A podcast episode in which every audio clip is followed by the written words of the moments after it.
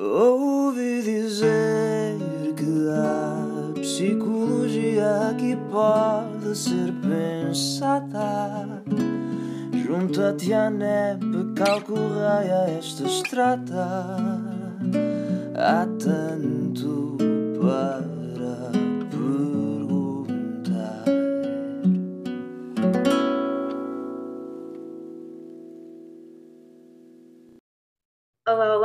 sejam bem-vindos e bem-vindas a mais um episódio do podcast Ouvir Dizer da ANEP. Ah, então, como de costume, ah, estou na minha companhia, Adriana e da Beatriz. Neste episódio, procuraremos explorar a psicologia da educação e as suas implicações no paradigma da educação inclusiva. Desta forma, contamos com a presença da doutora Lourdes Veríssimo. Professora Lourdes, desde já um grande obrigada uh, por ter aceito o nosso convite, convite e por se ter juntado a nós. Uh, para além deste agradecimento, algo que já é recorrente é começarmos por deixar o nosso orador ou oradora apresentarem-se, uh, darem-se um pouco a conhecer e, claro, ao seu percurso na psicologia. O que é que gostaria de nos contar?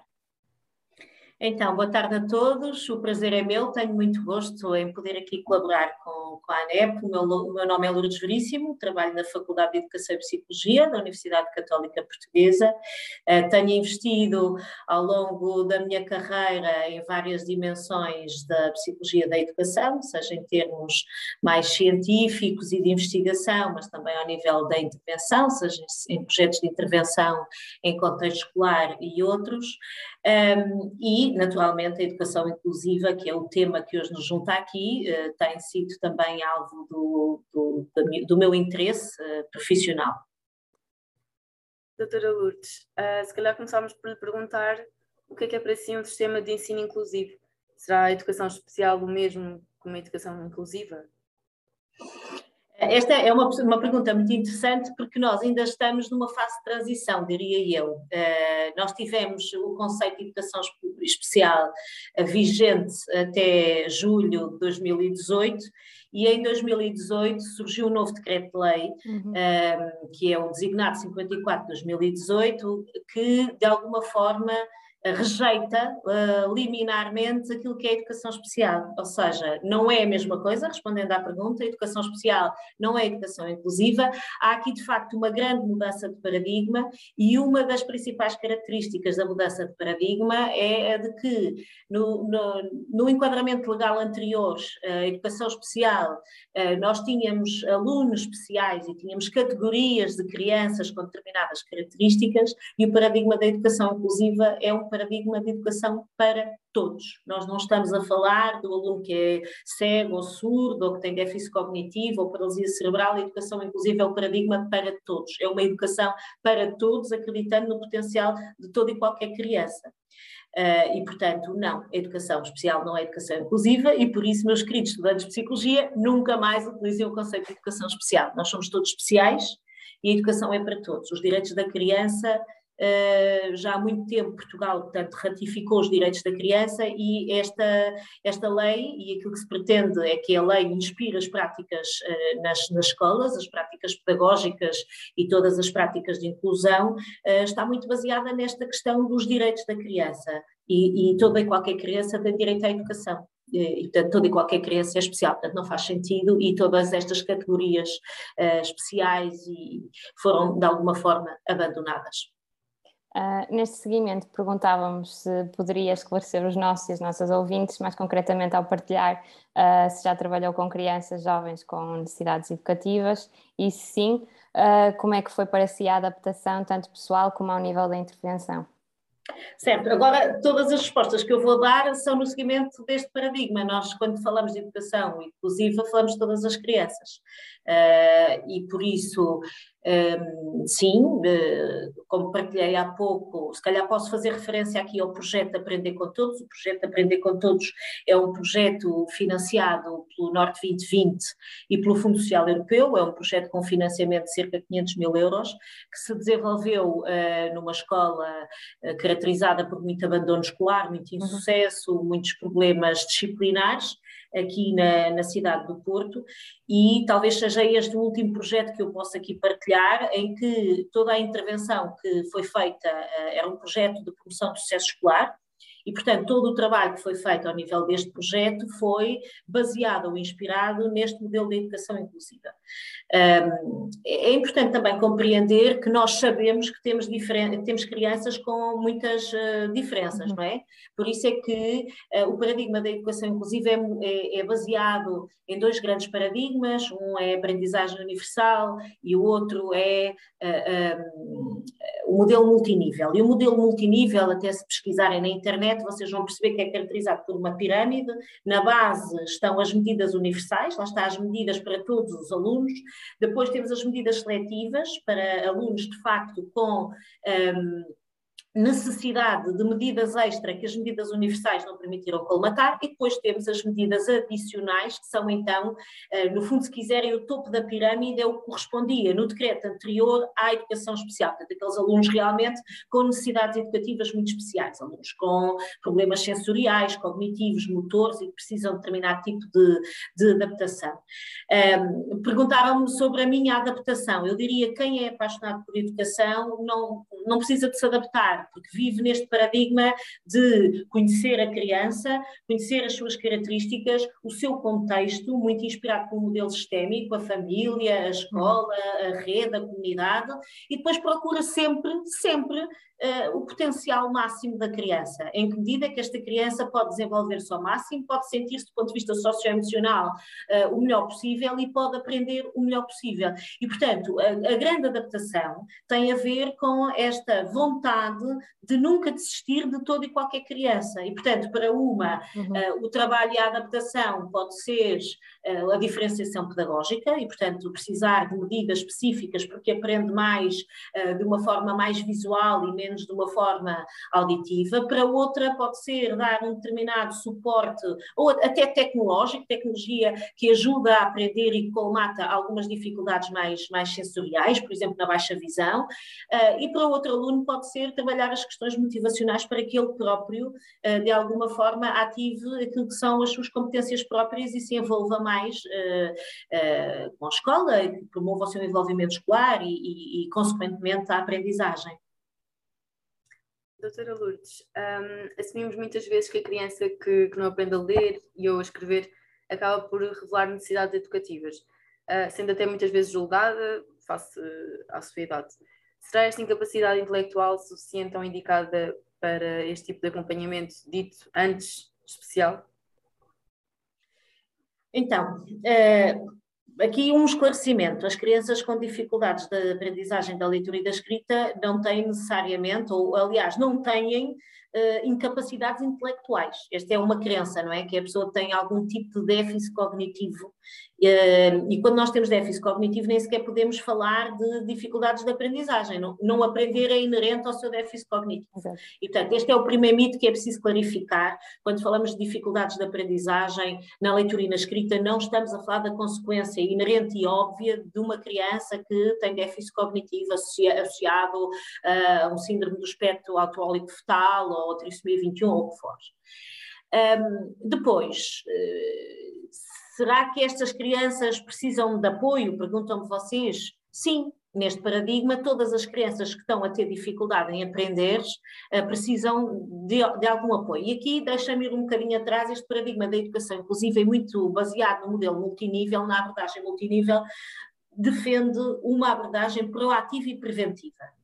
Ou seja, não é deixar uh, que o problema se instale, é precisamente antecipar os problemas e intervir de uma forma adequada.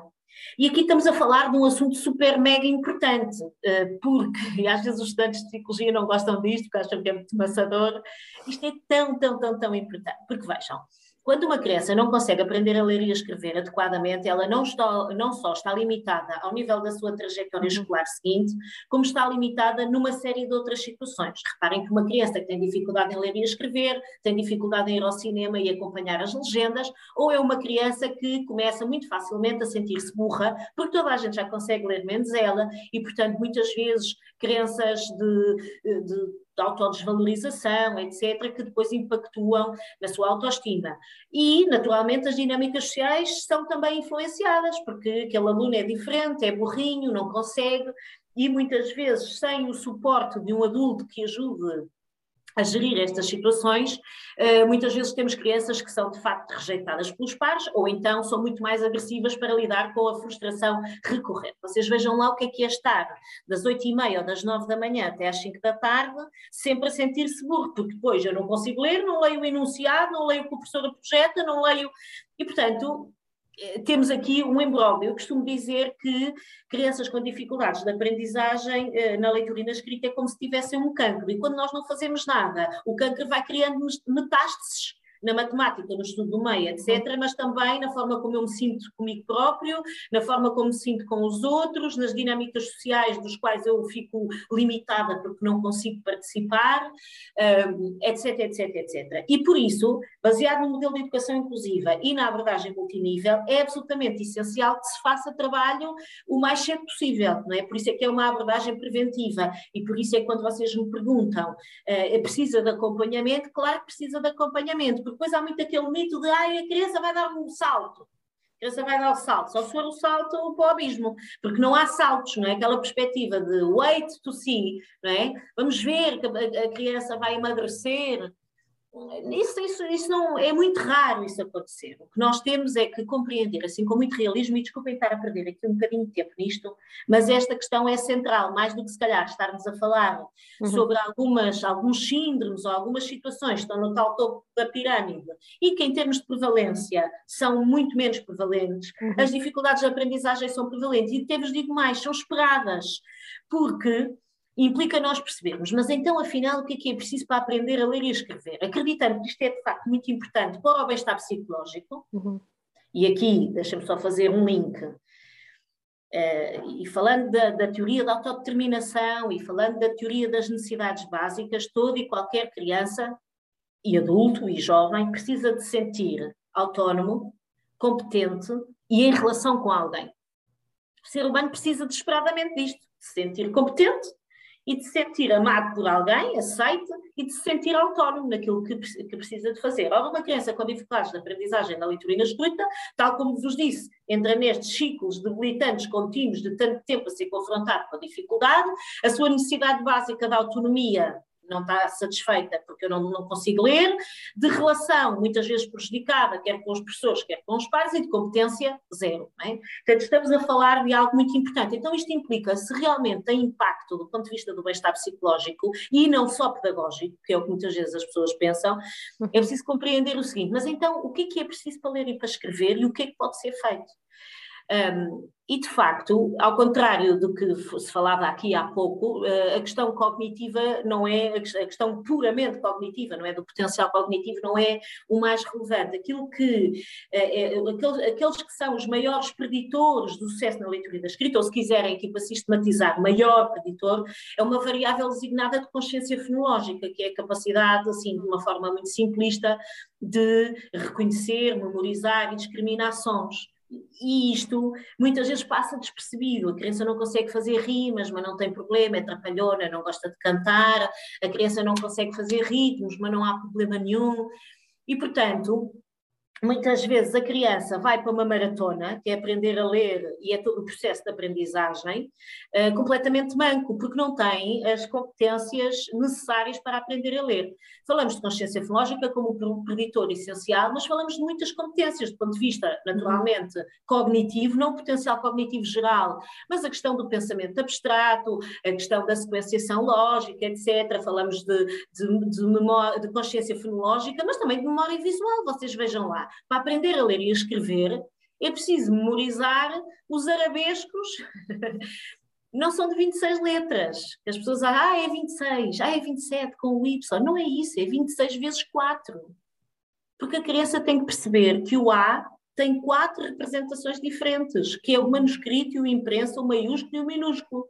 Isto é muito fácil para nós, mas para uma criança que, por exemplo, tenha dificuldade ao nível da discriminação visual, ao nível de, desta, desta dimensão, é de facto muito difícil poder memorizar tudo isto. Como vos disse, não é a questão visual que está mais associada às dificuldades, é a questão fonológica, e depois entra a nossa língua, que é não é completamente opaca, hum. mas também não é completamente transparente. Não é? Esta lógica da opacidade, há línguas mais difíceis, outras menos difíceis. Nós temos muitas regras que não se percebem, não é? O, o, eu posso ler trânsito ou ganso, tenho sempre um S antes de, depois de um N, numa situação lê-se N, numa situação lê-se Z, e, portanto, temos muitas regras que não se percebem, temos letras que são uh, tímidas, como o H, e que passam despercebidos quando estão no início, mas quando estão juntos com o amigo N ou com o amigo L, já fazem ali uma brincadeirazinha, já dão um sinal da, da sua graça, mas depende muito do amigo que estão juntos, eles sozinhos não funcionam, temos, uh, temos uh, o O que é, é, é, gosta de se disfarçar, às vezes disfarça-se do, às vezes é o O, às vezes é o O. Pronto, estou aqui um bocadinho a brincar para vocês também perceberem como é que isto é trabalhado com as crianças, mas de facto as boas práticas recomendam que as crianças no pré-escolar devam ser avaliadas ao nível pelo menos da consciência fonológica, outras variáveis também.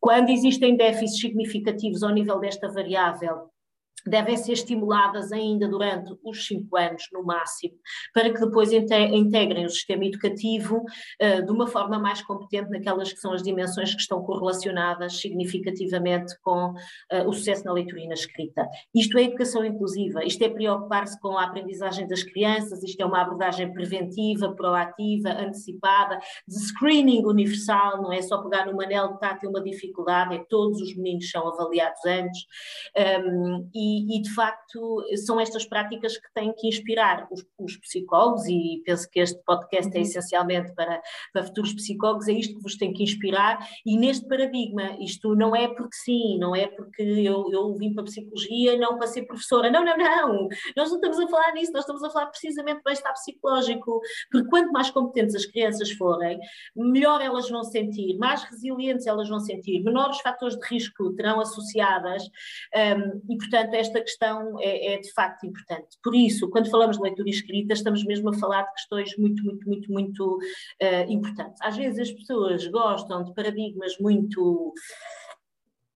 muito assim, cerebroido-mágicos, e eu costumo dizer na brincadeira, o que é que eu quero dizer com isto? Há muitas correntes, não é? Vocês uhum. sabem, até designações, não é? Que vão desde a dislexia às perturbações da aprendizagem até às dificuldades de aprendizagem específicas. Uhum. Uh, costumo dizer que o nome aqui não interessa muito, interessa perceber uh, quais são os fatores que determinam o sucesso na leitura, em que medida foram avaliados, intencionalizados o seu desenvolvimento, monitorizados, porque o modelo multinível também parte deste pressuposto. As práticas são baseadas na evidência empírica, científica e tem que se monitorizar o desenvolvimento das uhum. crianças. Não é? Um bocadinho aquele screening universal e aquela lógica no computador, não é? que de vez em quando passa o antivírus para ver se está tudo ok. E estas práticas são, de facto, uh, muitíssimo importantes uh, e, e, e, a este nível. Um, e a este nível da leitura e da escrita estamos a falar realmente de, de questões importantes. Ia dizer aqui mais qualquer coisa, mas entretanto esqueci, mas vou lembrar mais à frente, seguramente. Professora, uh, quais são os obstáculos atuais e como é que os podemos ultrapassar e, e porquê uh, face ao ensino inclusivo? Ora bem, eu diria aqui, naturalmente, vou dar-vos uma partilha eh, talvez um pouco mais, mais pessoal e menos, uh, menos técnica. Eu diria uhum. que o grande problema uh, da educação inclusiva tem a ver com uh, os recursos humanos, ou seja, o modelo de educação inclusiva, como eu acabei de dizer, é preciso fazer screening, é preciso monitorizar, é preciso avaliar em particular o modelo RTI, que é a especificação do modelo multinível para aquilo que são as questões da aprendizagem, o Response to Intervention, é um modelo que pressupõe que eu avalio, intervenho, avalio para ver se está a melhorar, não está a melhorar, muda as práticas. Isto é muitíssimo exigente exige muito tempo aos recursos humanos, implica uma, um grande ajustamento entre os diferentes agentes educativos e é difícil, porque o trabalho dos, é assim, só para voltar um bocadinho atrás, a lei preconiza que exista aquilo que é chamada, designada, a equipa multidisciplinar de apoio à educação inclusiva, ou seja, todos os agrupamentos e PSS devem ter esta equipa multidisciplinar de apoio à educação inclusiva, tem vários elementos, mas a equipa uh, coordena uma série de processos, mas estamos a falar de uma educação para todos, todos os professores são envolvidos nesta questão.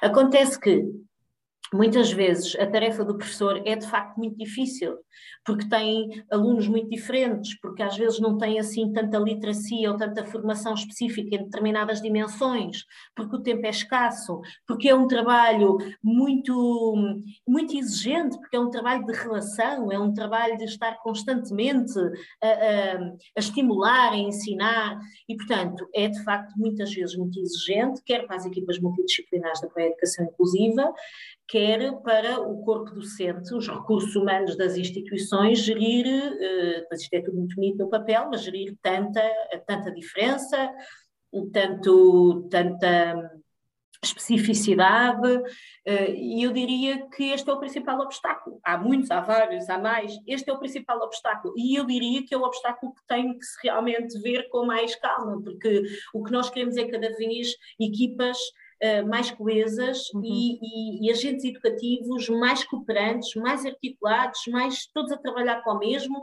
de uma forma estratégica, não é? De uma forma estratégica. Estratégica significa que há realmente adequação nas medidas educativas que são uhum. aplicadas uh, baseadas em, em, evidência anterior, em avaliação anterior, que não se perde tempo com o que não é preciso, uh, que há capacitação e formação de profissionais quando falta, e portanto eu diria que este é o principal problema, mas também vos vos digo, eh, é apaixonante, é apaixonante. E, e, há pessoas que, mesmo às vezes, há professores que, mesmo sem ter formação técnica, são absolutamente inspiradores, porque naturalmente vão implementando práticas muito, muito, muito adequadas. E, portanto, mas este é o, o, o, obstáculo. Vocês perguntam como é que se pode ultrapassar. Eu acho que não é uma questão de ultrapassar, não é assim um monte em cima da estrada e que nós, oh, saltou, já está. Não, é uma gestão contínua que é preciso fazer sempre, sempre. Se nós queremos mesmo implementar este novo paradigma de educação, uhum é sempre é, ir percebendo, ir também monitorizando os recursos humanos, porque muitas vezes os recursos humanos estão eles próprios desgastados, em burnout. Um, agora com a pandemia, isto foi forrobodó, total, ou seja, foi muito difícil, não é? Uh, reparem, há escolas que não tinham recursos tecnológicos, escolas não, famílias. Uhum. No projeto que eu tive, que, que eu sou coordenadora e que vos falei há pouco, o projeto Aprender com Todos, de promoção do processo escolar, havia uma percentagem diminuta de alunos que tinham efetivamente recursos tecnológicos para aceder, uhum. para aceder às aulas. Uh, há uh, crianças que, por exemplo, têm características pessoais que estar à frente de um computador é quase impossível. Também há alunos que eventualmente usufruirão positivamente dessas metodologias, mas, mas estamos a falar de dois anos que foram muito, muito exigentes. Uh, tem graça que uh, em termos sociais, tem, feito, tem sido feito aqui e muito bem, e muito uhum. bem. Um grande elogio aos profissionais de saúde e muito bem, nem sequer se comparam as, as, as, lutas e as batalhas, mas eu diria que nós também devíamos fazer aqui uma, uma verdadeira homenagem aos professores que uh, conseguiram adaptar-se online, envolver os professores, fazer materiais, enviar, sintonizar e estar ali, e, e, é muito difícil, é muito difícil. Quer dizer, podemos fazer de uma forma mais superficial, mas estamos efetivamente preocupados uh, em, em, por exemplo, implementar na mesma lógica da uhum. educação inclusiva, foi muito difícil, não é? E, o, e reparem que quando nós falamos de educação, não há botões de reset. É? Se isto agora funcionar, desfuncionar, estamos aqui as três a conversar, isto agora desfunciona, nós fazemos reset, reiniciamos o computador e tal, e continuamos a conversa. Na educação não para. Nem quando foi os confinamentos parou, ou parou de uma forma simbólica, porque a educação está sempre a rolar, e portanto é sempre siga, siga, siga, primeiro ano, segundo ano, terceiro ano, este ano letivo, este ano vou para ali, este ano vou para lá, a juntar a isto, uh, muitas dificuldades que muitas vezes colocam aos professores, aos professores mesmo em termos de carreira. É? Eu acho, uhum. que aqui, acho que aqui os psicólogos têm de facto reconhecer e homenagear os professores que são realmente eh, a matéria-prima que depois trabalha diretamente com os alunos na grande maior parte das situações e, portanto, quando falamos de educação inclusiva temos que inevitavelmente falar sobre, sobre esta questão. Uh, doutora Lourdes, ouvimos dizer que crianças com doença mental um, estão muitas vezes na escola para socializar com outras crianças. Conseguia explorar esta ideia do senso comum? Será isto verdade? Não? Uh, primeiro tínhamos que falar sobre o que é, que é doença mental. Depois tínhamos que dizer que este paradigma de educação inclusiva não olha para os diagnósticos, olha para a criança, para as suas características e para o seu potencial de aprendizagem e procura adequar respostas educativas. Portanto, não estamos a falar propriamente daquela visão categorial, clínica, não é isso, não é isso, não é? Eh, eu posso, é uma questão mais de, eu gosto muito deste conceito, que não é deste decreto, é do anterior, do 3 de 2008, 3 2008 que era a questão do perfil de funcionalidade, o que é que a criança consegue aprender, o que é que não consegue, no que é que é uhum. funcional, no que é que não é funcional. Um, e, portanto, aqui a lógica da, da, doença mental, eu diria que traz uma visão muito categorial, muito clínica, que não é de todo o paradigma, uh, o paradigma que, que temos uh, na educação inclusiva. De qualquer maneira, nós sabemos que a doença mental existe, as perturbações existem e alguns problemas mais específicos existem. Um, se estão na escola para socializar com outras crianças, eh, eu quero acreditar que não, ainda que a socialização seja eh, muito, muito, muito, muito, muito, muito, muito, muito importante. Ehm, eh, no passado, existiam escolas especiais uhum. para alunos especiais, ou seja, havia escolas para meninos com autismo e com déficit cognitivo e com, e com surdez e com uh, cegueira, etc. E ao longo dos anos uh, foi-se evoluindo e essas escolas já não existem, não é? Nós temos uma lógica, mesmo antes ainda do 54, 2018, uh, com o 3 2008, quebraram-se essas barreiras e a lógica é realmente, já muito inspirado pela Declaração de Salamanca de 1994, que dizia que as escolas têm que conseguir dar resposta a todos os alunos. E, portanto, não existem estas escolas especiais. Uh, todas as escolas devem estar capazes de receber todos os alunos com todas as diferenças. E as diferenças são maravilhosas. Que, é um paradigma também muito importante. As diferenças são importantes, as diferenças são maravilhosas. Desde, desde que, número um, se reconheçam as diferenças, se aceitem as diferenças, que se seja tolerante às diferenças e que se rentabilize as diferenças porque um, ehm, pegando naquilo que vocês me estão a dizer e pegando aqui no conceito, por exemplo, de doença mental ou de alguma situação realmente mais uhum. grave, um, ehm, os outros meninos com o desenvolvimento mais normativo e sem este tipo de problemas têm imenso a aprender com estes miúdos, imenso. Eh, precisamente nestas variáveis mais socioemocionais que acabei de falar, de, da capacidade de reconhecer a diferença, de aceitar a diferença, etc. Porque tenho um amigo que é diferente e gostam imenso dele. Claro que isto exige a gestão de adultos que gerem estas relações. Uh, e, e, e, claro que isto não é fácil em alguns momentos, porque depois há, há, algumas questões que são um bocadinho mais, mais difíceis, não é? Quando falamos de questões, por exemplo, do espectro do autismo, a questão relacional e da interação e da comunicação é, em muitos momentos, muito difícil com os pares. Agora, respondendo à vossa pergunta, se estes meninos estão na escola para socializar, claro que estão, não pode ser esse o objetivo último. Agora, eh, valorizar a componente social e de relação social e de interação social no desenvolvimento e na aprendizagem das crianças, eu diria que é o mínimo. Qualquer psicólogo que trabalha na psicologia da educação sabe que esta questão da interação social é absolutamente fundamental. Uh, aliás, há um autor que tem uma frase que diz assim: as escolas são locais sociais e aprender é um processo social, eh, por si mesmo. Não há ninguém que aprenda sozinho, aprende no âmbito de uma dinâmica social, numa turma, com uma pessoa, etc. Uhum. Uh, se estes meninos vão para a escola só para terem aqui umas interaçõezinhas, quero acreditar que não, então com esta mudança diria que não. Uh, de todo, acho que é uma ideia de senso comum e é uma ideia muito, muito, muito, muito, muito, não sei se dizer eh, bizarra, ridícula. Um, até porque, conceituosa. Sim, completamente preconceituosa e porque a doença mental, quer dizer, é preciso ter cuidado aqui com este género de categorias e com este género de, de rótulos. Uh, professora Lourdes, deverá, isto também é jeito de, uh, de provocação, deverá uma criança com necessidades educativas realizar as mesmas atividades que os e as restantes colegas? Eu agora podia responder assim: deverão vocês comer o mesmo jantar que eu? Eu vou jantar Uh, peixe assado. Vocês devem jantar peixe assado? Depende. Se a Adriana tiver uma alergia a peixe, eu diria que é melhor não. E se a, a Beatriz for mesmo intolerante a um, um, uma, um elemento da composição da batata, que eu vou fazer peixe com batata, também acho que não. A resposta é eh, a resposta é sempre depende. O que é que a criança é capaz de fazer? O que é que a criança tem apoio para fazer? O que é que a criança é autónoma para fazer? O que é que a criança, independentemente, volto a dizer, isto não tem a ver com diagnósticos, uhum. tem a ver com, naquele momento, na, na, no seu processo educativo, em que medida é que a criança é ou não é capaz, em que medida é que aquela tarefa é um, importante do ponto de vista da aprendizagem, do uhum. desenvolvimento, ou em que medida é altamente disfuncional.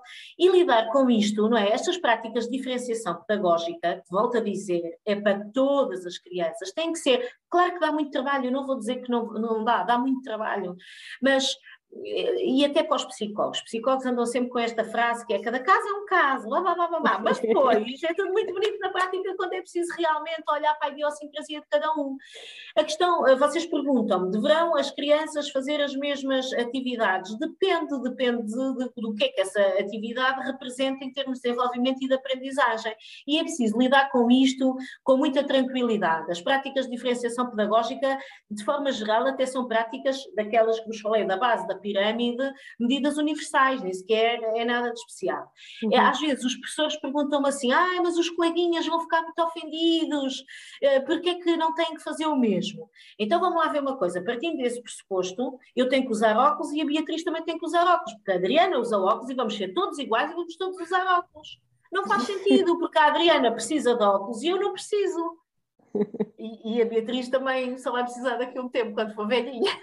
E, Olha, portanto... mas eu por acaso preciso, mas são outras conversas. Mas vocês percebem o que eu estou a dizer. Claro a questão sim. é quais são as necessidades, quais são as características, em que ponto está, e estas, estas decisões têm que ter em conta estas questões. Quando os miúdos perguntam, ah, mas eles, os meus alunos vão ficar ofendidos, é preciso explicar aos garotos. É preciso explicar, não é? Então vamos todos de saia, se é para ser todos iguais, a Madalena anda sempre de saia, que ela adora, vamos todos de saia. Mas eu não gosto de saia, gosto de calças, pronto. Então, seja calças. E, portanto, esta diferenciação e esta tolerância à diferença, e depois é muito agudizado quando temos, por exemplo, testes diferentes, não é? Porque é que eu tenho que fazer aquele teste, o meu amigo tem que fazer outro teste diferente. Para já temos um problema aqui enorme, que é a hipervalorização que é dada aos momentos de avaliação, para começar. Uh, e depois, em segundo lugar, as crianças são muito capazes de compreender, desde que exista um adulto, um psicólogo, por exemplo, que lhe explique, não é? Às vezes, é, eu, eu às vezes chego às escolas e fico espantada como é que, por exemplo, vão receber um aluno, vamos imaginar, com paralisia cerebral, uh, o, o, aluno foi para a turma os, e os colegas não fazem mais pálida ideia do que é que se passa com aquele aluno. Isto a mim não me cabe na cabeça, porque se há princípio básico para a tolerância e para a aceitação, uhum. é o princípio do conhecimento, eu tenho que saber o que é que se passa. Vocês reparem, um aluno com paralisia cerebral é um aluno que pode ter, por exemplo, movimentos espasmódicos involuntários, uhum. não é? Uhum. Faz assim, se estiver à beira de um colega, pode estar a bater no colega, o colega pode ter medo dele sem perceber o que se está a passar, porque não percebe que não há intencionalidade naquele movimento. Não é? Portanto, é preciso tratar as crianças com respeito, seja as crianças diferentes que merecem, que compreendam as suas características, uhum. quer as crianças que interagem com, com realmente uma situação um pouco diferente e que precisam de compreender. E às vezes as próprias crianças podem explicar, outras vezes os psicólogos podem explicar, outras vezes os professores podem explicar, mas é preciso respeitar as crianças crianças. Às vezes aquilo que eu sinto é que, efetivamente, não há respeito pelas crianças, não há este, este profundo, esta profunda vontade de sucessivamente ajudar as crianças a compreender o seu ambiente e o seu mundo uh, exterior. Nós temos que ajudá-las a integrar estas realidades todas, não é? estas, um, ehm, estas realidades sociais, etc.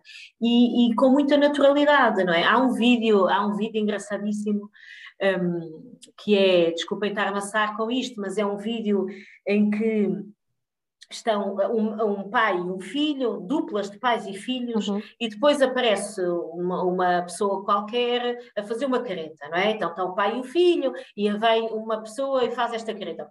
E o pai e o filho têm que imitar. Depois vem outra pessoa e faz outra careta, por exemplo assim. E, e, o pai e o filho fazem assim. E de repente aparece uma criança com um problema severo, paralisia cerebral, e começa a fazer uma careta. E a criança, toda bem disposta, faz. E a mãe fica muito constrangida, que não pode imitar aquela criança que é diferente. É preciso lidar com estas situações uhum. de uma forma mais tranquila, a diferença faz parte. Mas da mesma forma que eu uh, sou do Futebol Clube do Porto, e se calhar a Adriana é do Benfica, e se calhar estou aqui a exagerar, e a Beatriz é do Sporting. Portanto, nós somos diferentes por natureza e a diferença não tem que ser algo diferente. Não tem que ser algo mau esta diferença, a não ser que entremos à pancada. Isso aí é, é chato. Percebem a metáfora? Claro que sim, professora. E, e a professora estava a falar de, de pais e mães e de facto a família é a parte crucial do processo de desenvolvimento de um filho ou de uma filha. Uh, e neste sentido é certo que, de que, que, se pode facilitar ou por outro lado até pode prejudicar a, a sua integração. Um, que presença é esperada dos pais e mães uh, cujos filhos ou filhas apresentem uhum. necessidades educativas? Toda. O decreto-lei tem o, o artigo 4 só o artigo 4 é sobre o papel dos pais ou dos encarregados de educação. E às vezes surge esta situação, que é faz os documentos, escolhem-se as medidas e depois é suposto que os pais assinem. E às vezes os professores ficam, a equipa multidisciplinar fica preocupada, aí se a mãe não assina, temos aqui um problema. Eu, eu, e, e, a questão é, como é que isto pode acontecer? Isto nem sequer pode acontecer porque os pais não podem assinar um papel no fim. Os pais têm que ser envolvidos desde o início, têm que ser comprometidos nas tomadas de decisão, têm que ser, hum, eh, de alguma forma, ouvidos, tem que existir aqui alguma literacia, etc, etc, etc. E por isso é esperado todo e qualquer envolvimento dos encarregados de educação. Se, eventualmente, por razões extremas, excepcionais, os encarregados de educação não se envolverem por questões de negligência, famílias multidesafiadas, situações de vida que às vezes não é possível, a escola tem que assumir esta responsabilidade, não, é? não, não entrar naquela lógica de, ah, pronto, mas então se o pai e a mãe não quer, não diz nada, não vamos fazer nada. Não é isso. A responsabilidade, é, a lógica é colaborativa e é participativa entre escola e família. Estamos a falar dos dois microsistemas centrais no desenvolvimento da criança, não é? Isto não é só sabermos nos livros, abordagem, Brenner, etc nem precisamos entrar no paradigma específico da educação inclusiva, é, é, é efetivamente, e agora para os futuros psicólogos, isto está tudo muito bonito nos livros, trazer para a prática, e não faz sentido nenhum quando falamos de crianças e, jo e jovens, seja no domínio da educação inclusiva, seja noutros domínios, que não existe esta verdadeira articulação entre contextos e entre sistemas, não é? Que é absolutamente determinante, porque como dizia a Adriana, podem um, complementar, só podem anular-se e dificultar-se, entre aspas, não é? E portanto esta questão é central. Professora, na sua opinião, como pode a escola ser mais inclusiva e como podemos, enquanto futuros profissionais, uh, promover essa mesma inclusão? Que conselho, que, que, sugestão tem para dar a algum ou alguma das nossas estudantes que nos estejam a ouvir, uh, que queira seguir esta vertente? Uh, a primeira coisa que eu digo é venham, não tenham medo, é porque muitas vezes as pessoas realmente não compreendem quando falamos de educação inclusiva, falamos de todos, falamos de crianças, falamos de, de potenciar o desenvolvimento, falamos de bem-estar psicológico, falamos de prevenir, falamos de intervir agora para depois não termos que resolver não sei quantos problemas depois mais à frente, uh, falamos de vida, falamos de direito das crianças e, portanto, a primeira mensagem, aqui pegando um pouco no que a Beatriz diz dos conselhos, é não tenham medo. Muitas vezes há medo porque há ideias estereotipadas, preconcebidas, eh, desinformadas, uhum. e portanto esta questão é uma questão central. Vocês reparem uma coisa: eh, trabalhar com crianças significa que vocês estão a trabalhar com todos os adultos da manhã, porque todos os miúdos vão à escola, assumindo que a educação inclusiva é para todos, é, é tão simples quanto isto. É o quão importante é trabalhar com todos os miúdos para que depois, mais à frente, tenhamos efetivamente adultos mais eficazes, mais resilientes. E acreditem que a experiência escolar uh, e, e, e, o bem-estar escolar uhum. e, e, o envolvimento escolar, nem que não seja pela quantidade de horas que os miúdos passam na escola, é absolutamente determinante para o bem-estar psicológico. Depois, uh, juntando aqui uma série de questões que, que, que falava, é preciso naturalmente uh, ser uma pessoa muito séria, mas isso eu acho que é uhum. para todas as áreas, não é? Ser psicólogo implica, nós trabalhamos com pessoas, malta, portanto, nós temos que ser muito sérios, nós temos que ser muito cuidadosos, nós temos que ser muito rigorosos, nós temos que ler muito, nós temos que estudar muito, nós não podemos confundir senso comum com aquilo que é a evidência científica e, portanto, eu acho que é muito importante eh, muita seriedade em tudo aquilo que se faz na educação inclusiva, mais ainda. Acho que é preciso aqui, eh, cada vez mais, eu diria, esta capacidade de lidar com a diferença e uhum. tolerar a diferença é mesmo muito, muito, muito, muito importante. Porque quando nós trabalhamos as questões da diferença. Nós não estamos só a falar de educação inclusiva, nós estamos também a falar, por exemplo, de prevenção de bullying, nós estamos a falar, por exemplo, eh, de muitas outras situações em que há abuso, em que há desrespeito, em que há mal-estar, e, e, portanto, é, é de facto importante esta questão da aceitação da diferença, da tolerância à diferença, etc. Depois, quem trabalha em educação inclusiva naturalmente tem que ter esta componente forte de relação com os outros, com os professores, com as crianças, com, com outros psicólogos, com outros técnicos das, das outras instituições, assistentes a, a, a, terapeutas ocupacionais, assistentes operacionais, terapeutas da uhum. fala, Uh, e por aí fora, e portanto é preciso ter aqui uma componente de relação e de comunicação eficaz uh, e de resiliência, não é? Porque às vezes é difícil, um, ehm, mas é tem tanto desafiante como, como de apaixonante. Uh, acho que falta também muita literacia à, à uhum. sociedade civil. Ou seja, a maior parte das pessoas não percebe o que é que falamos de educação, quando falamos de educação inclusiva, uhum. não, não sabe estas mudanças legais, ainda acha que é a questão dos diagnósticos e dos rótulozinhos, uhum. não tem este paradigma, não conhece, por exemplo, há pouco falava-vos que não existem escolas especiais, e não existem, mas existem, por exemplo, escolas de referência para uhum. a educação bilíngue, ou escolas de referência no âmbito da visão.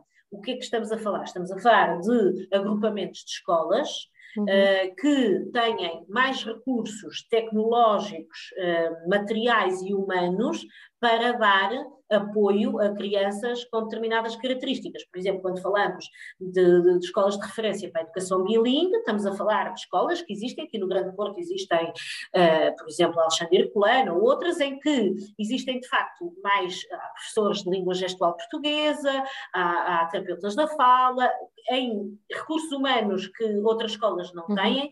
e que uh, as crianças ou jovens com determinadas características associadas à, à surdez devem, naturalmente, ou serão, uh, uh, será a escola mais capaz de dar resposta às suas necessidades se forem uh, para esta escola. Eu diria que, na, na, e pegando no que estava a dizer, a maior parte das pessoas não conhece isto, não sabe, não, não lê a lei, não compreende estas mudanças, não sabe até a história daquilo que tem sido a educação inclusiva, não faz ideia do que é, é abordagem multinível, nem desenho universal para a aprendizagem, e, e, sim, pronto, as pessoas não têm que saber tudo. É também nosso papel, enquanto psicólogos, um, ajudar a, esta, a disseminar um pouco mais estas questões porque depois há muitos disparates, não é? Mesmo quem não quer ir trabalhar para a educação. Se as pessoas vão trabalhar para uma empresa, ou se vão trabalhar para um hospital, ou se vão trabalhar para uma prisão, Pronto, os adultos têm filhos e os filhos podem ter determinado tipo de características. Isto de uma forma ou de outra vem sempre à baila.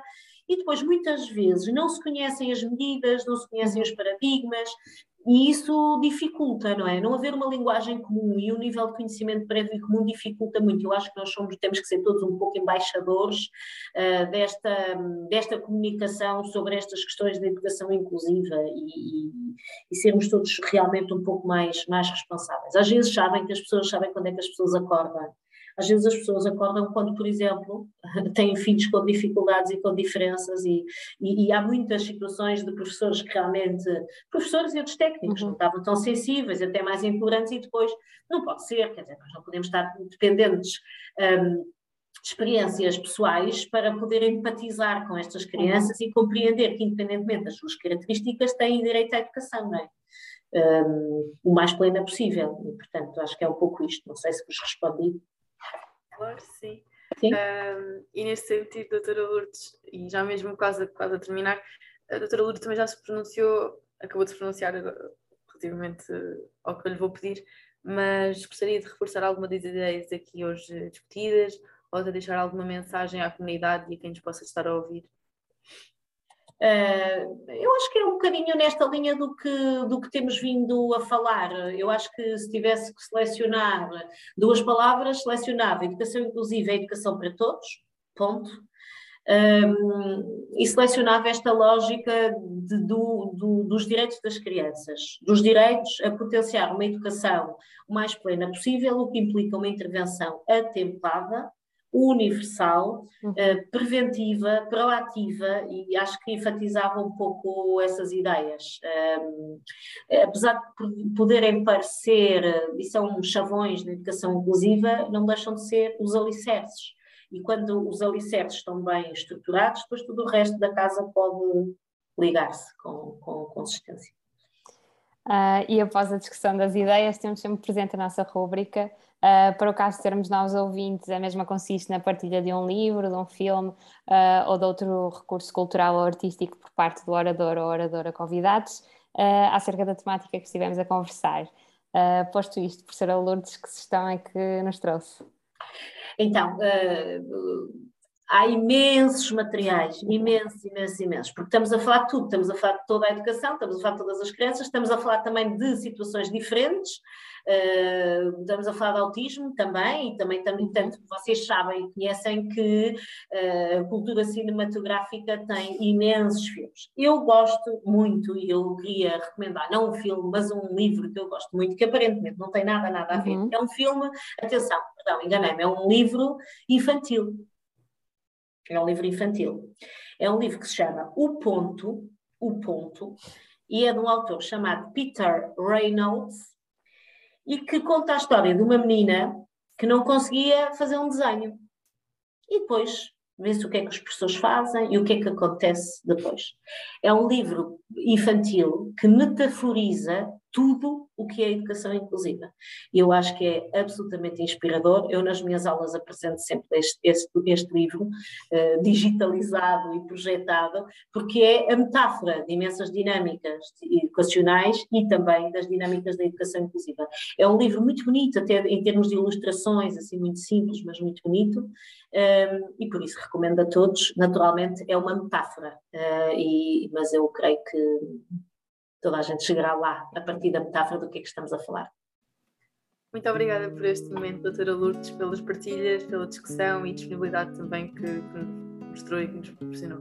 Para ti que nos ouves, esperamos que mais uma vez tenhas gostado do episódio, que te mantenhas connosco ao longo dos próximos tempos e que nos acompanhes pelas nossas redes sociais, Facebook, Instagram e LinkedIn, para que não percas as mais recentes novidades da ANEP.